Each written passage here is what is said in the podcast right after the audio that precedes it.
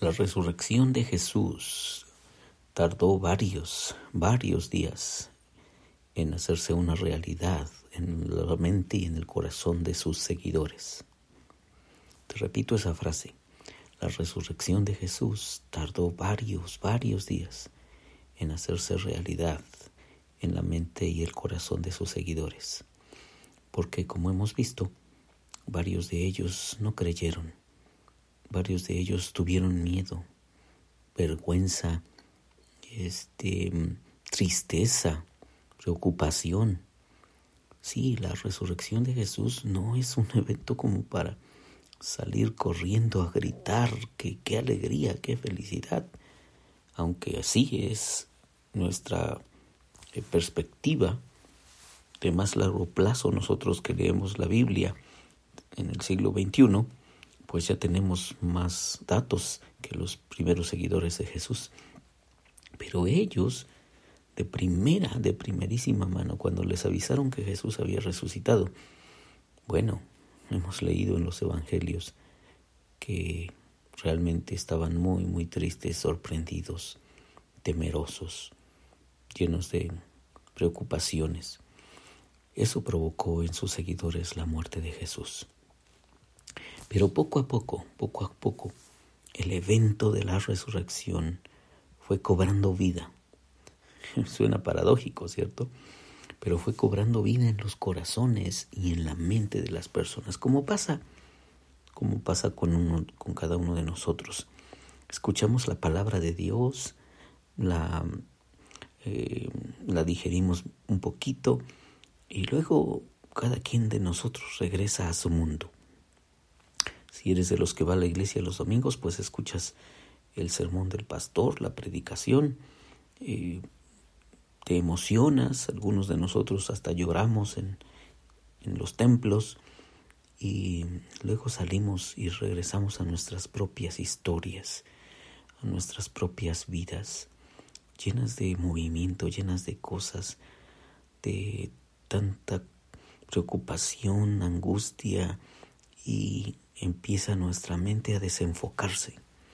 Ya para el domingo en la tarde, pues ya se nos olvidó casi todo el sermón. Todo el mensaje del que, del que predicó el pastor ya fue historia. El lunes, bueno, no se diga, te levantas tempranísimo, sales corriendo hacia tu trabajo, tomas tu auto, bueno, manejas por toda la ciudad, Llegas a tu oficina, tienes el correo electrónico con un montón de mensajes, los revisas, lees, te llaman a una junta, vas para allá. O si eres ama de casa, pues preparas el lunch muy temprano para los niños, sales muy, muy apurada para llevar a los chiquillos a la escuela. Bueno, y el sermón del domingo ha quedado en la historia, ha quedado en el olvido. Bueno, los discípulos no eran diferentes de nosotros y nosotros no somos tan diferentes a ellos. Después de tres años de sermones del Señor Jesús, de tres años de milagros y de palabras, de escuchar las palabras de la boca del Maestro, del Señor Jesús, pues todo se había casi, casi olvidado. En Juan capítulo 21, Pedro dijo, no, pues saben que yo me regreso a, a pescar. Y otros dijeron, pues nosotros te acompañamos. Sí, ya se les había olvidado todo lo que Jesús había dicho y no necesariamente que se les hubiera olvidado, sino que el impacto de la crucifixión, de la muerte, de ver a, su maestro asesinado ahí en la cruz, había sido tal que ellos estaban emocional, psicológicamente, pero espiritualmente, sobre todo espiritualmente, su corazón, su alma estaba hecha añicos. Estaban en la luna. No tenían ninguna esperanza. Pero Dios sí tenía muchos otros planes para ellos y para nosotros también. Después de que se nos olvida el sermón, en la semana de repente algo, algo nos vuelve a recordar. Quizá un devocional como este nos vuelve a recordar que Jesús está resucitado y que hay propósito en eso y que tiene sentido para nosotros. Te leo el texto de Colosenses capítulo 3 versículos 1 al 4. Si tienes tu Biblia, puedes abrirla y leerlo conmigo. Dice así. Si ustedes han resucitado con Cristo, busquen las cosas de arriba donde está Cristo sentado a la derecha de Dios. Pongan la mira en las cosas de arriba, no en las de la tierra, porque han muerto y vuestra vida está escondida con Cristo en Dios. Cuando Cristo, que es la vida de ustedes, se manifieste, entonces ustedes también serán manifestados con Él en gloria. Pongan la mira en las cosas de arriba y no en las de la tierra, dice Colosenses capítulo 3, versículos 1 al 4. Porque como te digo, como nuestra vida está llena de, de muchos movimientos y de, mucha, de muchas tareas y mucha actividad, entonces realmente pues empezamos a desenfocarnos, empezamos a pensar en otras cosas y nuestro corazón se empieza a llenar también de otros de otros enfoques.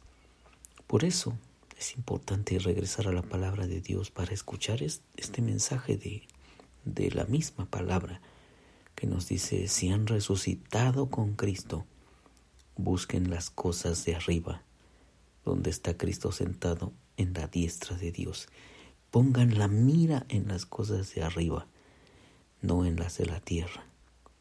Claro, Dios sabe que nuestro corazón empieza a enfocarse. El domingo en la tarde, después de ir a la iglesia, o como en el caso de los discípulos, el domingo por la mañana, después de escuchar las noticias de la resurrección, nuestro corazón empieza a enfocarse en el miedo, en la tristeza, en las preocupaciones, en el dolor, en todas esas cosas que nos lastiman y nos dañan. Pero para eso está la palabra de Dios, para decirnos, hey, hey, tienes que poner la mira en las cosas de arriba, tienes que alzar la mirada y pensar en lo trascendente. Y no solo pensar en lo trascendente, sino vivir de acuerdo a lo trascendente, que en este caso es la vida de Dios, la resurrección de Jesús.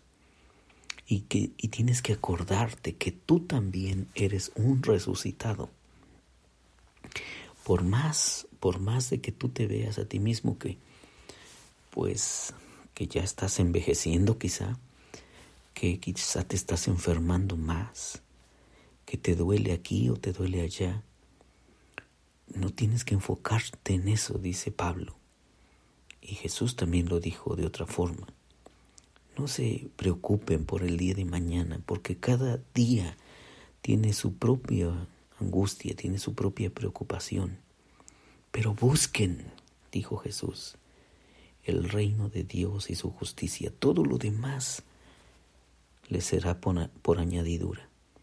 Y Pablo viene para decirnos, pongan la mira en las cosas de arriba, no en las cosas de la tierra, porque tú eres un resucitado.